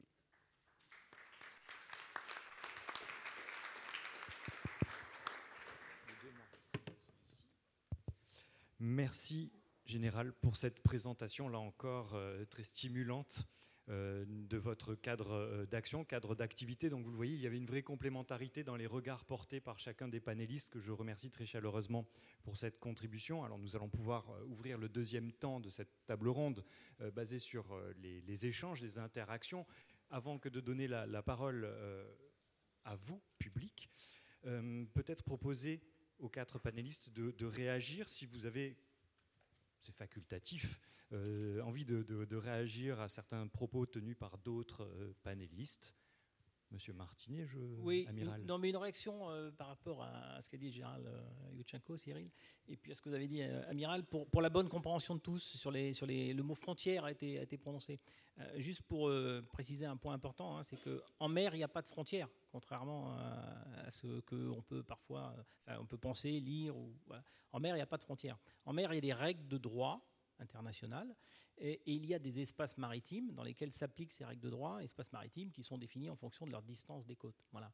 Donc euh, la mer territoriale, c'est 12 nautiques, donc l'action de la marine en particulier pour faire respect, enfin, où la marine apprécie euh, le territoire, enfin, l'espace maritime national euh, à 12 nautiques. Euh, la douane a des compétences jusqu'à 24 nautiques. Et, le pêcheur, quand il pense à, sa frontière à lui, sa frontière à lui, elle est au bout de la ZDE, elle est à 200 nautiques. Voilà. Donc il n'y a pas de frontière. Tout ça pour dire aussi que du coup, il n'y a pas de solution en mer. Il n'y a pas de barrière. Il ne peut pas y avoir de solution en mer. Toute solution, elle est forcément à terre. Elle est forcément à terre des deux côtés, dans les points de départ et dans les point d'arrivée. Voilà. Et puis je serai heureux de répondre à des questions sur l'opération Sophia, l'opération Irini. Parfait. Donc euh, oui, le, message est clair, pas de frontières. Bon, ça peut être discuté s'agissant de la mer territoriale qui délimite la, souveraineté de l'État sur son territoire, la partie maritime de son territoire, mais on peut trouver des exceptions. Droit de passage inoffensif, etc.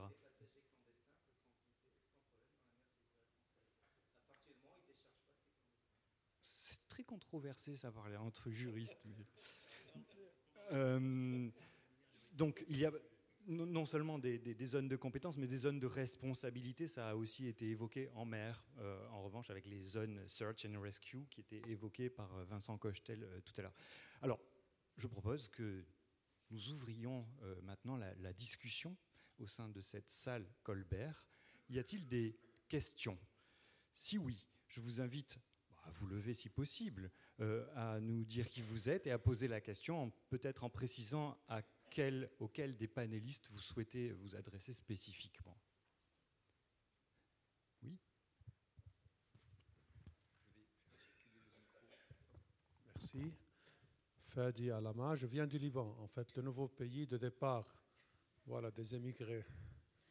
Bah, je ne sais pas, euh, en, en, écoutant là, les, vos discours. J'ai eu une idée, peut-être, je ne sais pas, bête, banale, comme vous dites, euh, je ne sais pas. Mais pourquoi Parce que je sais très bien que c'est un problème pour l'Europe surtout. On parle de l'immigration de des Méditerranée. Pour l'Union européenne et pour, les pays, pour tous les pays européens. Je sais pas, est-ce que l'Europe ou bien l'Union européenne, en collaboration avec aussi l'Organisation des Nations Unies pour les immigrés, pas envisager un plan euh, un plan euh, d'accueil, d'intégration de ces émigrés, parce que ce pas des terroristes, c'est pas des gens, il ne faut pas diaboliser ces, gens. Par exemple, moi je connais les, Tripolitains qui ont euh, décédé, noyés là, il y a quelques jours en face de Tartous. Ce pas des gens, c'est pas des, terroristes, ce pas, des, pas des, des, méchants, non, c'est des gens juste qui veulent sortir de cette misère dans laquelle les politiciens euh, ont, mis au Liban avec la corruption et tout. Et tout. Voilà. Et, vous avez proposé aussi l'aide à l'armée euh, ou bien aux, forces de sécurité. Mais je ne sais pas, vous avez dit, vous venez de dire, euh, monsieur le général, qu'il n'y a pas de frontière dans la mer. Voyez même ça serait difficile aussi. Même vous donnez autant d'aide aux, aux, forces de sécurité, elle ne va pas pouvoir contrôler, les, je pense, la, euh, ce, départ des, bateaux. Voilà. Donc, une, voilà, je résume, une politique d'intégration, d'accueil, d'intégration, parce que l'Europe a besoin de la main-d'œuvre. Ce n'est pas envisageable Voilà, merci. Bien sûr, en collaboration avec les pays de, départ, une des solutions. Merci. Merci. Je passe en mode actif. Alors, qui veut répondre à cette question? Personne. Alors. Alors, ouais, moi je rebondirai aussi. Vas-y, sur l'accueil et puis moi je rebondirai sur l'aide. Oui, non, sur, sur l'accueil, euh, bon, d'abord, il n'y a, pas un droit à la migration irrégulière. Hein. Euh, il y a un droit à la liberté de mouvement, mais il n'y a pas de contrepartie d'obligation d'accueil des États à ce droit à la liberté de mouvement. Donc, je dire, un État n'est pas obligé de vous donner un visa. Euh, mais vous avez le droit de quitter votre pays. Donc ça, c'est une des contradictions fondamentales en, en, matière de droit international et de droits de l'homme, avec l'exception si vous fuyez la persécution, là, l'État a l'obligation d'abord d'examiner votre demande et ensuite de vous accueillir. je crois qu'on ne peut pas encourager une, il ne doit pas y avoir de prime à la, migration irrégulière à des fins économiques. Euh, ça joue pas, c'est pas gérable. Pas pour aucun État, c'est gérable. Euh, mais euh, en même temps, il faut, ce que je disais, développer des voies légales pour les migrants, que les gens n'aient pas à risquer leur vie sur des bateaux pour pouvoir euh, exercer un métier dont on peut avoir besoin de leurs services en Europe et, je disais aussi en Afrique du Nord, où il y a des niches entières de l'économie qui aujourd'hui sont assurées par des ressortissants d'Afrique subsaharienne, et pas par des ressortissants des pays d'Afrique du Nord. Euh, maintenant, si vous avez plus d'immigration légale, est-ce que vous aurez moins de mouvements irréguliers? Non. Toutes les études prouvent qu'il n'y a pas de corrélation entre les deux. Euh, ceci étant, plus de migration légale permettra un débat avec les pays d'origine pour discuter du retour. C'est le seul avantage. Mais aller dire qu'avec l'un, on va réduire l'autre, c'est un mensonge. Je veux dire, il n'y a pas d'exemple qui nous prouve ça nulle part sur aucun continent. Réponse à double détente, je crois. Oui, alors complément plutôt sur l'aspect coopération avec les, forces de, sécurité pour revenir à ce qui a pu être fait par, par Sofia. déjà un petit, complément. Donc effectivement, euh, euh, sur, le, pas d'obligation d'accueil, euh, effectivement, une obligation pour les gens qui fuient la persécution.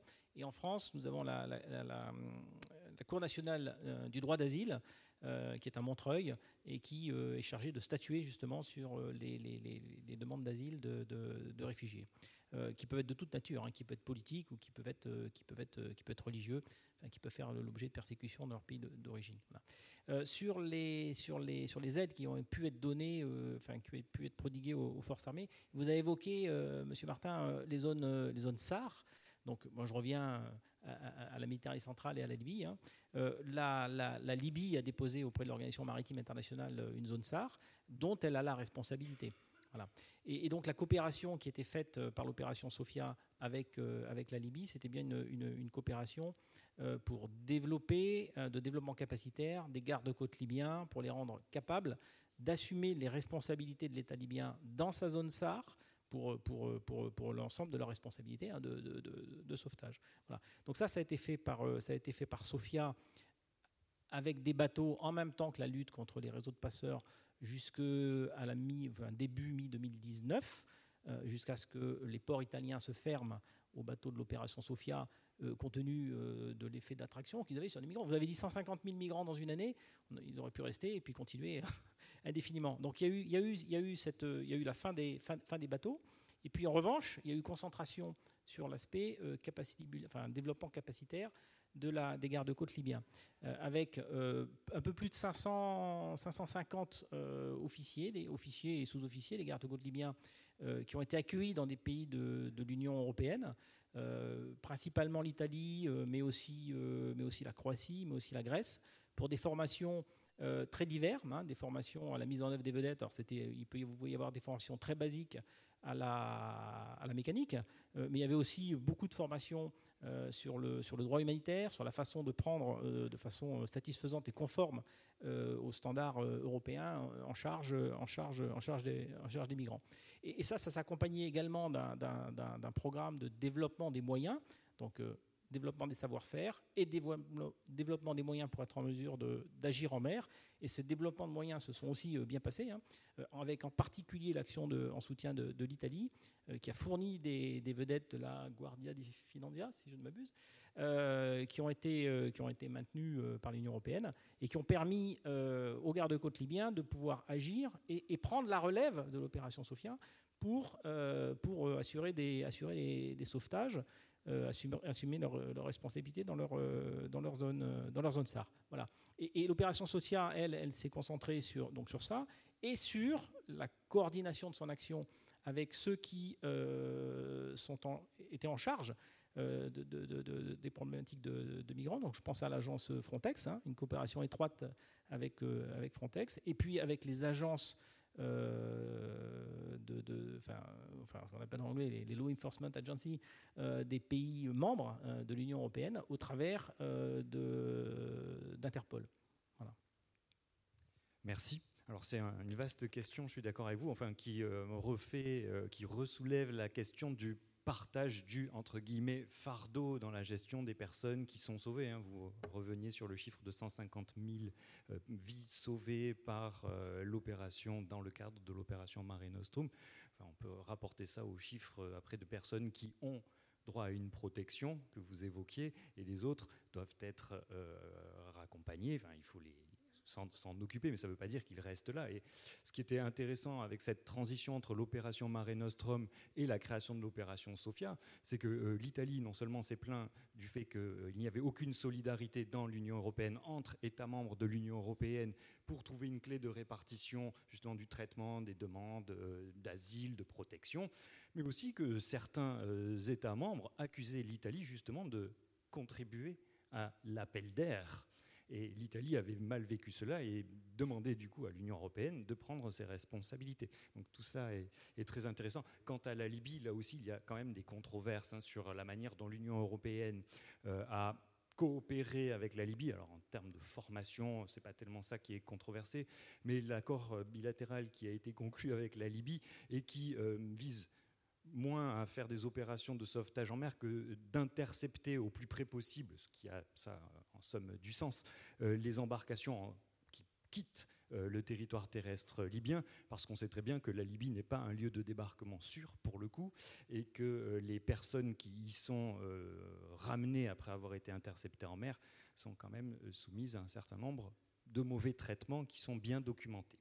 Donc ça aussi, évidemment, ce sont des réponses politiques euh, que l'on essaye de trouver les plus pragmatiques possibles, mais qui soulèvent euh, systématiquement un certain nombre de nouveaux problèmes, en fait. D'autres euh, questions je voulais, je voulais dire, tout à l'heure, je pense à un aspect très important qu'il faut considérer. Je partage ce que... D'abord, je voudrais dire à l'ami qui personne n'a dit que les gens qui arrivent sont des terroristes. Au contraire, mais je voudrais dire, euh, il y a parmi ces gens des milliers de mineurs non accompagnés qui changent de façon très importante la donne. Et sur le plan juridique, c'est un impact, et je pense qu'ici, on a des experts qui pourraient aborder ce sujet de façon plus compétente que moi. Mais c'est un, aspect dont il faut tenir compte avec lesquels nous sommes, euh, nous sommes confrontés. Merci. Alors, Thierry Duchesne, après je, viens à vous. Thierry Duchesne de, de on, on, est là aussi peut-être pour trouver des, essayer de trouver des, des solutions. Je pense qu'on a une difficulté majeure euh, dans, dans ce domaine, effectivement, c'est deux, deux, systèmes juridiques qui ne sont, euh, qui sont pas forcément complémentaires. Alors, vous, avez effectivement euh, évoqué les, zones de secours, de sauvetage. Je dis Malte, euh, la, Tunisie intervient dans la zone de secours de Malte, mais la Convention de Hambourg sur le sauvetage en mer prévoit bien une obligation pour un État quand il a une zone de, secours. Sa seule obligation, c'est de coordonner des secours. Il n'a pas d'obligation de mettre des moyens. Donc la France, qui a une, zone très grande en Méditerranée, va coordonner des moyens qui sont sur place et on voit qu'effectivement, on n'a pas cette notion. Deuxièmement, effectivement, les, trafiquants très souvent vont jouer sur la, dimension humanitaire et autres.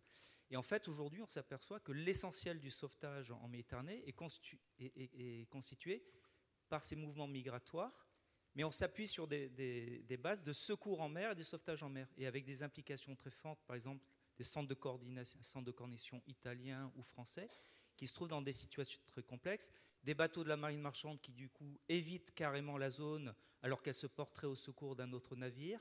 Et donc ma question, e, effectivement, c'est est-ce qu'il ne serait pas temps euh, d'imaginer deux systèmes euh, juridiques, euh, je dirais, différents? Bien évidemment, la considération de droit humanitaire, la question ne se pose même pas. Mais est-ce qu'on peut continuer, je dirais, à traiter la problématique des migrations par voie de mer sur la base d'un système juridique de secours des navires et des personnes en détresse, je dirais, de la marine marchande. Et c'est ça sans doute une des difficultés principales, euh, aujourd'hui, qui fait qu'en fait, euh, les organisations de secours maritime ne sont pas du tout euh, armées parce que c'est pensé pour d'autres cas de détresse, alors que l'essentiel de la détresse aujourd'hui est, je dirais, mis en œuvre sur des bases de marine marchande. Et donc, est-ce que ce système peut continuer ainsi? Je vais même aller plus loin et je vous laisse euh, répondre. Euh, on pourrait imaginer que la Convention de 1974 sur la sauvegarde de la vie en mer que vous évoquez n'aurait pas été conclu par les États à l'heure actuelle, puisque en 1974, c'était un contexte tout différent. On n'imaginait pas avoir à faire face quelques décennies plus tard à l'afflux massif de réfugiés par voie, pardon, pas de réfugiés, quoique un grand nombre, mais euh, de, migrants, disons, irréguliers par voie maritime. Et probablement, au regard du comportement des États à l'heure actuelle face à leurs obligations internationales, qu'ils essayent de contourner par tous les moyens, en vérité, ça, approfondir là-dessus, euh, il n'aurait pas conclu cette convention, en fait. Hein. Resterait l'obligation euh, générale et coutumière, en vérité, euh, tradition maritime, mais pas cette obligation de recherche et sauvetage dans la zone de responsabilité. Mais qui veut prendre en charge la réponse?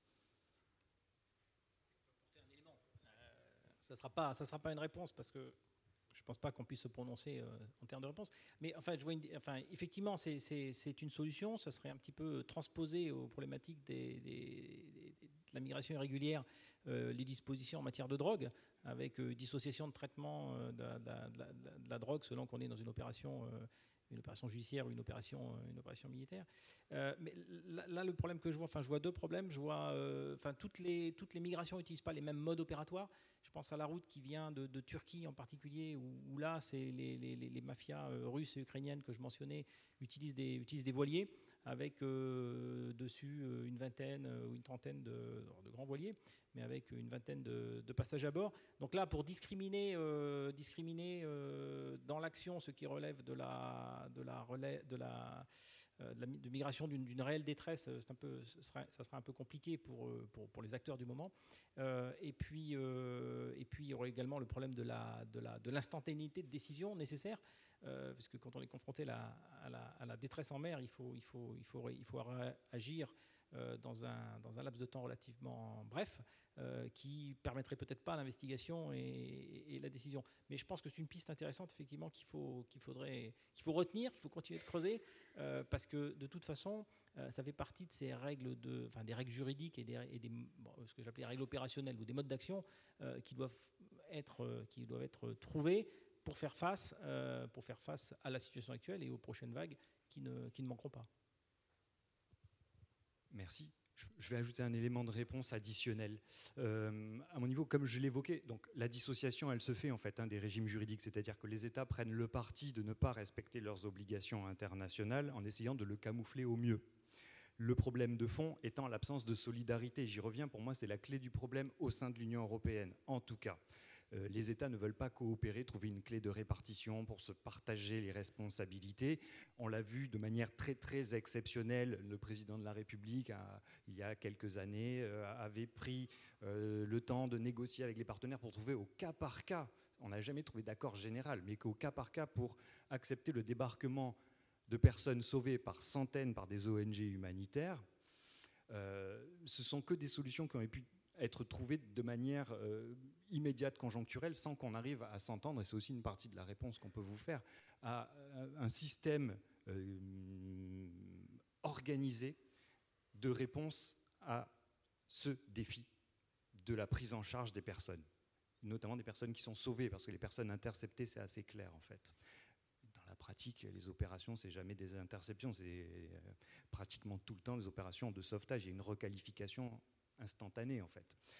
Euh, donc, face à cette absence de solidarité entre États membres, les États, qui sont en première ligne, sont bien obligés de trouver une solution pour protéger leur euh, opinion publique, en vérité. Le problème, il est là, c'est un enjeu de politique interne pour les États qui sont en première ligne. Et donc, on voit les États évoluer dans leurs pratiques euh, maintenant, par exemple, une des grandes tendances, je l'évoquais tout à l'heure dans mes mots d'introduction, c'était justement pour lancer un petit peu les, choses de manière provocante en vérité, mais les opérations de pushback sont devenues assez courantes, que ce soit sur Terre ou en mer, qui sont encore les plus spectaculaires, avec des opérations euh, qui sont incroyables de la part euh, de, de, marine nationale, en fait qui parfois se camouflent euh, manifestement, d'après ce qui est aussi attesté, ce qui est porté devant des juridictions internationales comme la Cour européenne des droits de l'homme, avec des opérations qui consistent en pousser, repousser physiquement les navires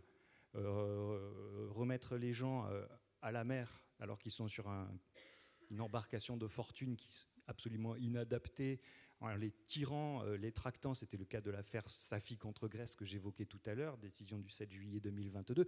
Donc tout ça, ce sont des, solutions qui sont maintenant euh, prises par certains États qui sont acculés en vérité parce que les enjeux de politique interne sont trop trop forts et qu'il n'y a aucune aide, aucune solidarité euh, entre États membres qui devraient, de l'Union, qui devraient au contraire s'appuyer. quoi. Parce que, oui, mais je pense en fait que le problème n'est pas là. C'est pas que le droit est inadapté, parce que si vous, si ça revient à dire, ah ben, il ne faudrait pas avoir une obligation de sauvetage, il n'y a pas de solution.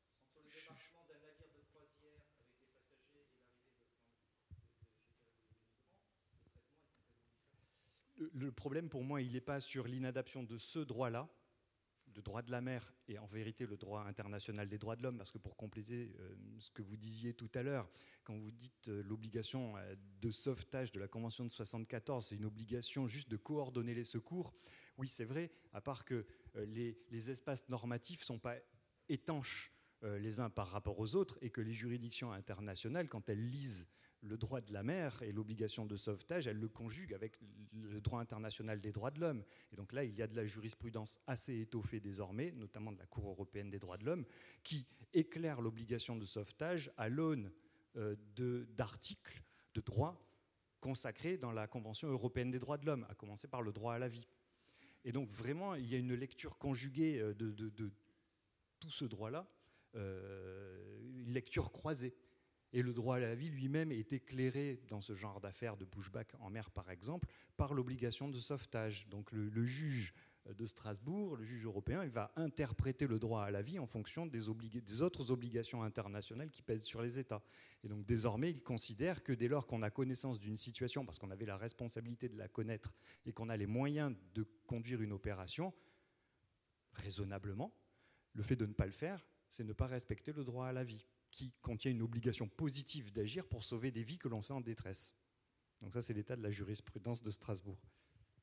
Si je peux peut-être compléter, je suis d'accord avec vous que toute la question du sauvetage en mer, tel qu'il a été codifié euh, dans la convention euh, SOLAS, dans la convention SAR, n'était pas... Oui, et Hambourg, et, et, toutes les résolutions postérieures du comité de sécurité maritime de l'Organisation euh, mondiale maritime n'ont pas été prévues pour ce type de situation. Cependant, euh, le premier gros test grandeur nature a été la crise des boat people dans, euh, la mer de Chine, 1978. Euh, arrivée massive d'abord de, Vietnamiens, puis de ressortissants du, Laos et du Cambodge sur des embarcations frêles, trafic aussi à l'époque. Et la seule solution qu'on a pu trouver, c'est un accord avec tous les pays côtiers, un accord de débarquement dans des pays sûrs, un fonds fiduciaire qui a été mis en place pour compenser la marine marchande, pour répondre aux appels au, secours, euh, sauver les gens et les amener sur des, euh, lieux de débarquement sûrs, avec pour condition dans les pays de débarquement que les gens ne resteraient pas. C'est les conditions qu'avaient posées tous les pays impliqués dans, le mécanisme de débarquement. Donc les réfugiés ont été réinstallés. Hein. On a beaucoup de Vietnamiens en France qui sont venus par cette voie-là. Et puis les gens qui, n'avaient pas besoin de protection internationale sont entrés dans leur pays d'origine. Ça a mis du temps, c'était coûteux, mais ça a été une réponse internationale à ça. Il y a eu des réponses bilatérales, l'afflux massif d'Haïtiens euh, qui quittaient leur pays euh, et qui euh, s'embarquaient pour aller vers la Floride. Bon, les États-Unis ont mis en place des, centres en fait, de, réception, de filtrage des demandes d'asile sur des bâtiments militaires qui étaient euh, ancrés aux Bahamas et euh, à l'époque à la Jamaïque. bon, on a travaillé avec eux, nous à l'époque, pour regarder les demandes et effectivement, il y avait un triage, j'aime pas le mot, mais il y a un triage qui s'est effectué sur les, sur les bateaux et avec pour conséquence le débarquement sur le sol américain ou le retour sur Haïti. Il n'y a pas de solution miracle. Il y a des gens qui vont continuer à utiliser cet espace qui est la mer pour fuir, pour de bonnes ou de mauvaises raisons, ce n'est pas à moi d'en juger, euh, pour, pour, fuir un pays, pour fuir une situation. Et euh, je dirais qu'on ne peut pas rester indifférent par rapport à cette, euh, à, cette tragédie. donc il faut un, mécanisme de solidarité. Pour moi, ça doit être des deux côtés de la Méditerranée, sinon il y a appel d'air. les pays d'Afrique du Nord ont aussi leur part de responsabilité à gérer leurs frontières maritimes. Euh, je fais une exception qui est la Libye, qui est pour moi pas un État euh, constitué en tant que tel aujourd'hui. D'abord, on a deux gouvernements, on a six ou sept euh, unités chargées du sauvetage en mer parce que c'est un business aussi, ça rapporte beaucoup d'argent d'intercepter les gens, de les revendre au centre de détention ou de les revendre aux trafiquants. On voit des gens sur les plateformes de débarquement en Libye, ça fait six ou sept fois qu'ils sont ramenés par les gardes-côtes et qui sont revendus aux trafiquants. Donc traiter avec ces autorités-là, c'est un peu difficile. Pour nous, la Libye est un, problème à part où il faut certainement supporter la, capacité des gardes-côtes et de la marine libyenne, euh, mais ça doit, venir avec un certain nombre de, conditions et de suivi euh, de ces accords de coopération. C'est ce que l'opération euh, Sophia a essayé de mettre en place au début, mais c'était rapidement interrompu. Les Libyens n'acceptant aucune forme de monitoring de leur activité en matière de sauvetage en mer. Donc, on n'est pas au bout des difficultés, mais il faut agir. Il y a aussi des pays qui s'en tirent bien sur le plan international. Vous entendez l'Égypte qui vous dit Ah ben nous, il n'y a pas de départ irrégulier par bateau de, de l'Égypte. Regardez le modèle qu'on a mis en place avec un durcissement de la législation. Oui, mais regardons aussi le nombre d'Égyptiens, de Soudanais, d'Érythréens qui quittent l'Égypte, passent irrégulièrement la frontière libyenne et partent de la Libye vers l'Europe. Donc euh, le problème est déplacé. On ferme une route, euh, les gens vont, vont utiliser d'autres routes. C'est pour ça qu'il faut des réponses des deux côtés de la Méditerranée. Merci. On va prendre. Euh, alors, il y avait une question d'abord devant. Pour l'instant, la cloche n'a pas retenti, donc on en profite.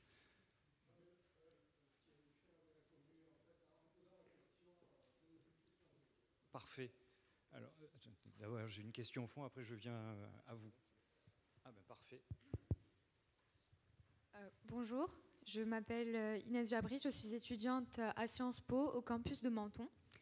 Euh, tout d'abord, je voulais vous remercier pour vos interventions qui montrent bien les enjeux euh, derrière les flux migratoires et euh, les déplacements en général de réfugiés, que ce soit pour des raisons économiques ou autres, donc en Méditerranée.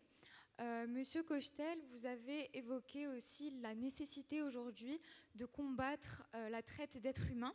Donc ma question serait la suivante. quelle est la limite aujourd'hui entre l'ingérence étrangère et la lutte dans ces zones à risque, surtout quand on voit qu'en Libye, par exemple en 2011, avec l'intervention de l'OTAN, euh, ça a été au final soldé par un échec. Bon, on a une fragmentisation de la Libye aujourd'hui, des difficultés politiques avec les, deux gouvernements en place et, la multiplication d'acteurs totalement incontrôlables, hein, pour les raisons que j'expliquais avant. On a, des, on a des mafias puissantes qui ont un pouvoir, qui contrôlent des territoires au sens mafieux du terme et euh, sur lesquels les, gouvernements n'ont plus prise. Euh, la presse italienne faisait écho récemment aussi peut-être que des agents du groupe Wagner maintenant s'impliqueraient dans le, dans le trafic à partir des territoires contrôlés par la, par la NLA euh, dans l'Est.